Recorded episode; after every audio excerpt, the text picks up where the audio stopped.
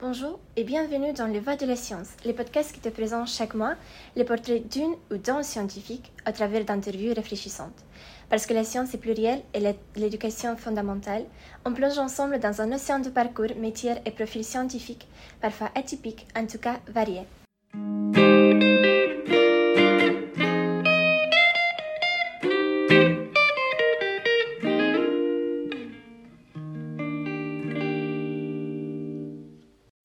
Suis Elena et je vous présente mon invité, Bernard Hazenkamp, euh, que j'ai rencontré à l'occasion de l'événement Café Prof à Sorbonne Université. Café Prof, c'est un événement organisé par l'association ACID qui invite les enseignants, chercheurs et les étudiants à se rencontrer autour d'un café, de discuter et de connaître un petit peu plus ce que le métier d'un enseignant-chercheur suppose en chimie, bien sûr. J'étais en tant que membre de l'association ACID et M. Hazenkop a été l'un des enseignants-chercheurs présents avec qui j'avais eu le plaisir de discuter. Bonjour Bernard Hazenkop, euh, merci d'avoir accepté notre invitation. Bonjour et merci de m'accueillir.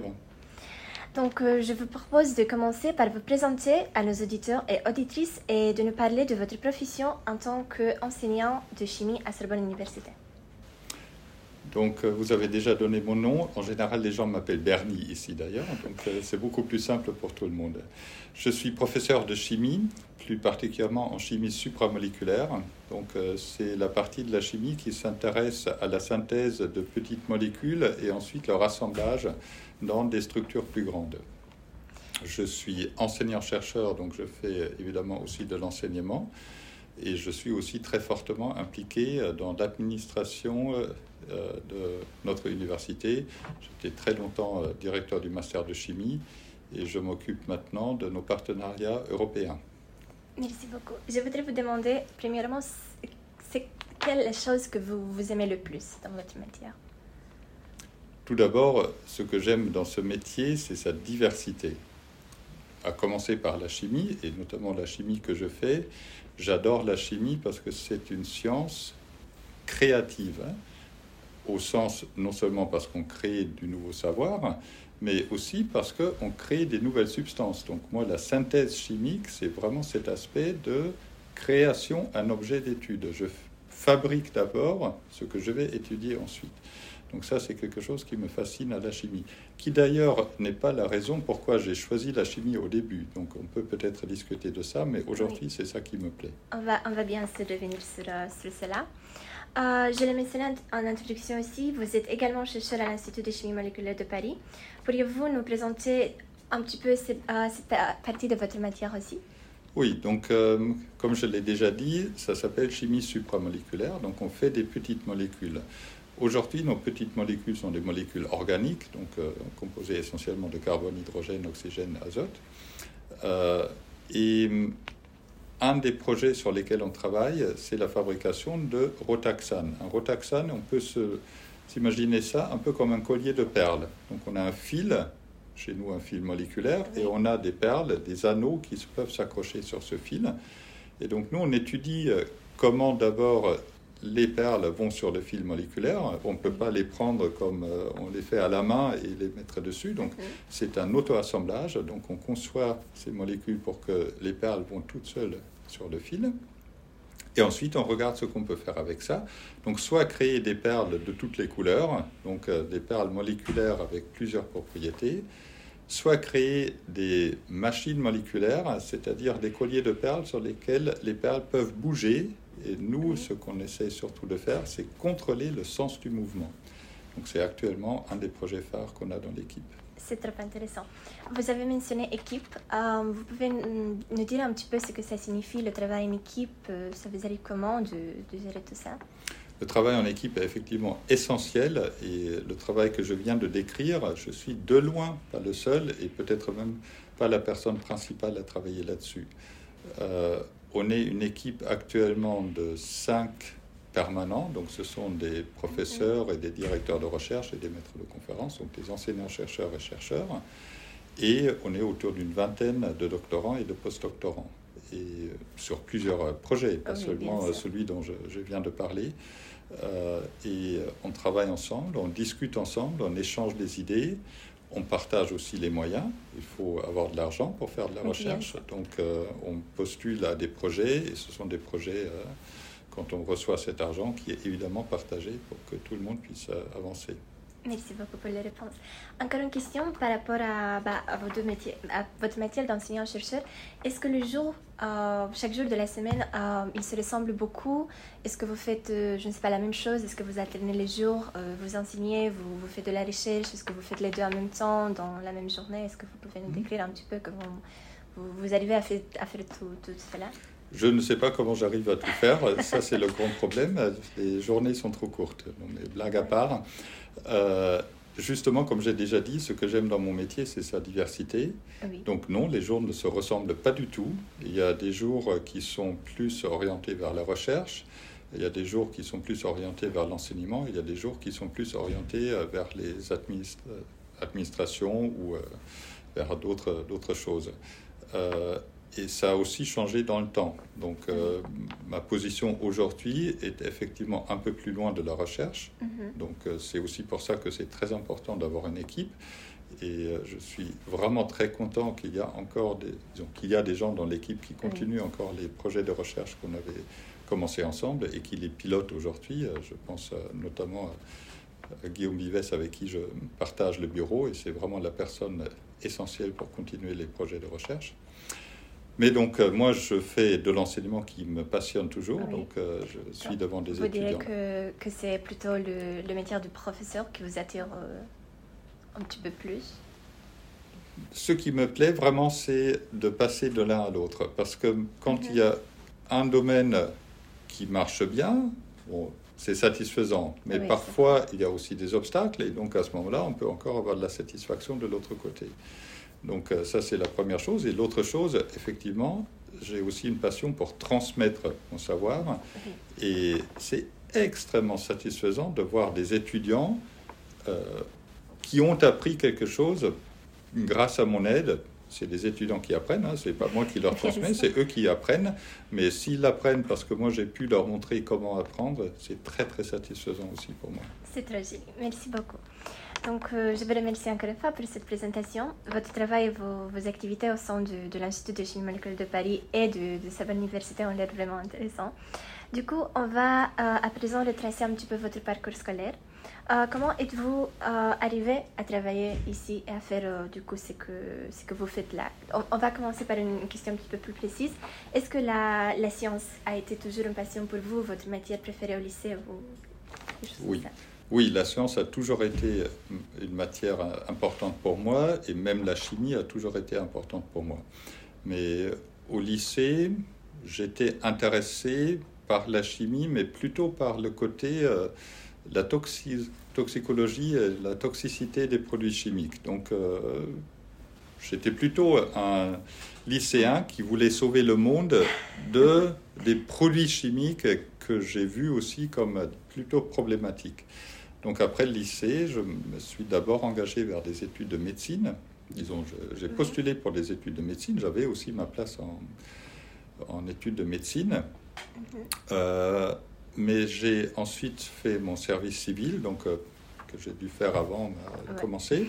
Et pendant cette période-là, j'ai commencé à changer euh, d'idée parce que finalement, médecine, bon, c'était le travail avec les malades et moi, c'était vraiment la science qui m'intéressait. Donc du coup, je me suis dit, bah, tu vas plutôt commencer par la chimie et tu feras peut-être quelques cours de médecine. Et donc du coup, je l'ai fait dans ce sens-là. Euh, après, au cours des études de chimie, j'ai changé un peu de voie. Donc bon, d'abord, j'ai appris que hmm, c'est pas que des produits toxiques, mais qu'il y en a aussi d'autres. Et surtout, j'ai commencé à découvrir la chimie synthétique, celle dont j'ai parlé tout à l'heure. Et cette fascination pour la création des molécules et des assemblages moléculaires. Euh, par des occasions au hasard. Donc, je suis tombé euh, dans un laboratoire de recherche à Strasbourg où euh, effectivement cet aspect était très mis en avant et donc c'était fascinant de travailler là-dedans. Merci beaucoup. En fait, par rapport à ce que vous, venez de dire, lorsqu'on lorsqu'on nous, nous, demande de faire des, choix d'orientation, du coup, comme vous avez fait, on a souvent l'impression de, bah, de jouer notre vie sur un casse à cocher ou un stage à choisir. Euh, y a-t-il eu un moment décisif dans votre parcours, comme, bah, du coup, comme vous avez dit, qui, ou une prise de risque qui vous a amené à, faire exactement ce que, ce que vous faites? Oui, il y a des moments qui sont décisifs, mais ils ne sont pas nécessairement planifiés. Donc j'avais toujours une idée en tête. Ensuite, j'ai essayé de faire des choses, et puis de temps en temps, il y avait des opportunités qui se présentaient à moi, et je dirais le seul mérite que j'avais, c'est avoir réussi à les saisir. Donc très concrètement, j'ai commencé mes études à Cologne, je suis allemand, euh, et à la fin de mon premier cycle, à l'époque il y avait premier cycle, deuxième cycle, euh, je voulais passer six mois à l'étranger, mhm. et puis euh, bon, pour un certain nombre de raisons, c'était le plus simple de partir en France. Et du coup, encore par différentes circonstances qui n'étaient pas du tout planifiées, je me suis retrouvé à Strasbourg. Euh, pour six mois. Bon, six mois, ça passe vite. On rajoute six mois, on rajoute un an. Donc, euh, j'ai fini euh, par faire finalement six années à Strasbourg, entre autres pour faire cette thèse dans le domaine dont je viens de parler avec Jean-Marie Laine. Après ça, je croyais que j'avais fini avec la France. Je suis parti aux États-Unis. j'ai eu la chance de trouver une place de postdoc dans un laboratoire à Berkeley, côté de San Francisco dans un domaine totalement différent, qui est donc plus biologie moléculaire. Et pendant que j'ai travaillé là-bas, j'ai postulé en France et j'ai eu un poste de maître de conférence dans cette université ici. Donc euh, à l'époque, elle s'appelait encore Université Pierre et Marie Curie, encore dans un domaine totalement différent, la chimie inorganique. Donc euh, finalement, ce que j'ai retenu de tout ça, c'est il faut rester ouvert, il faut rester flexible et on arrive effectivement à trouver des choses très plaisantes et très passionnantes euh, en regardant un peu euh, quelles sont les occasions qui se présentent. Donc oui, je voulais toujours devenir scientifique, oui, je voulais toujours devenir euh, chercheur dans un système académique. Maintenant, le domaine très précis sur lequel je travaille, n'était pas prévu au départ. Pas prévu. Mais euh, vous pensez que le fait que vous avez euh, tellement souvent euh, changé de pays, changé peut-être de mentalité des, gens, de, de façon d'aborder les, les, sciences et tout, ça, ça vous a aidé à, bah, progresser à Oui, cette ouverture-là, je pense qu'elle est très importante. Et j'essaye aussi d'expliquer ça aux étudiants.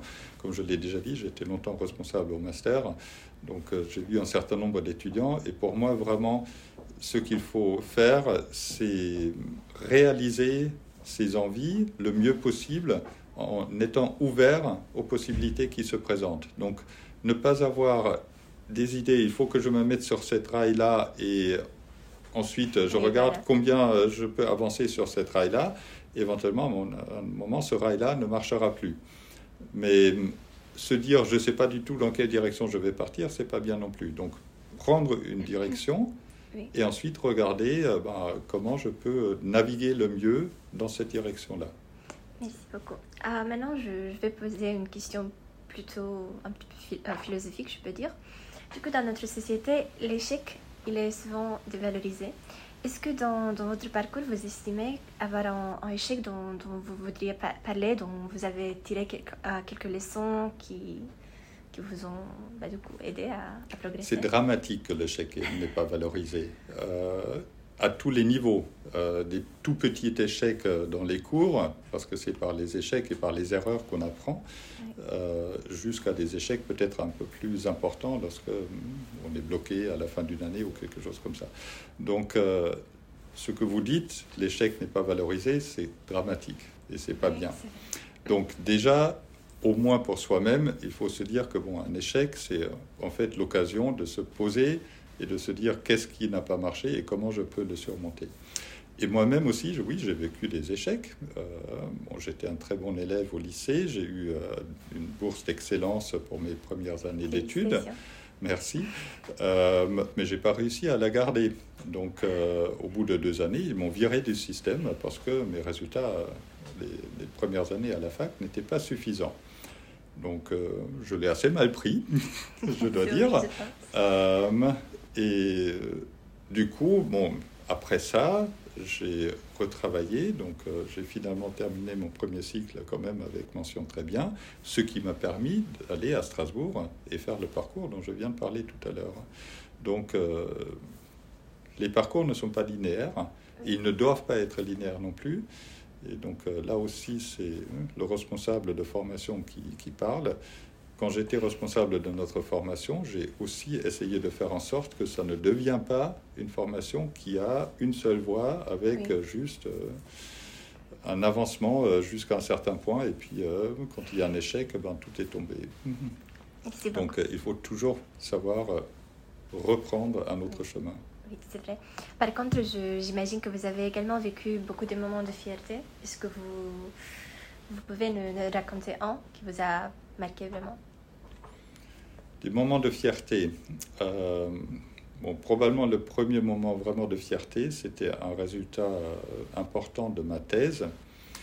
Donc, euh, je ne suis pas rentré dans les détails de ma thèse, mais hum, à un moment, bon, on a découvert qu'une structure, un composé que j'ai préparé, était encore en fait beaucoup plus complexe que ce qu'on avait prévu au départ. Donc, euh, on voulait faire une triple hélice. Et au lieu de faire une triple hélice, on a fait une double hélice qui était fermée en cercle avec en plus un, un lion qui était passé à l'intérieur. Donc bon, c'était un degré de complexité supérieur, totalement inattendu. Et euh, ensuite, ça a donné lieu à effectivement beaucoup de choses derrière, euh, une autre explication et de l'auto-assemblage. Et donc oui, là, j'étais très fier. Donc c'était évidemment aussi grâce à mon directeur de thèse qui, qui m'a guidé pour arriver à ce résultat. Mais on est fier de ce genre de Ça résultat. l'air à être surprenant. Merci beaucoup. Euh, pour terminer cette première partie, je voudrais vous demander quelques compétences que vous semble important de développer lorsqu'on exerce en matière scientifique. Les compétences pour euh, enseigner une matière scientifique. Euh, Peut-être je devrais d'abord, euh, vous allez le prendre comme une boutade, et dire que ce n'est pas nécessairement les maths. Ah. Donc, euh, Oui, les maths ont une certaine importance, mais elles n'ont, à mon avis, pas cette importance fondamentale qu'on leur donne souvent pour faire des études scientifiques. Je crois que c'est la capacité de faire la démarche scientifique et d'analyser un problème, de chercher des solutions, de les tester. Si, si ça marche, on a la bonne solution. Si ça ne marche pas, de repenser. Donc je pense que c'est plutôt euh, cette capacité euh, de réfléchir de cette manière-là qui est vraiment importante pour un scientifique. Merci beaucoup. Du coup, on prendra bien note de cet avis. Donc, euh, vous venez d'attendre la première partie de mon entretien avec euh, monsieur euh, Bernie, si ça vous dérange pas que je le dis comme ça. Euh, donc, on vous donne rendez-vous plus tard pour la suite de notre discussion.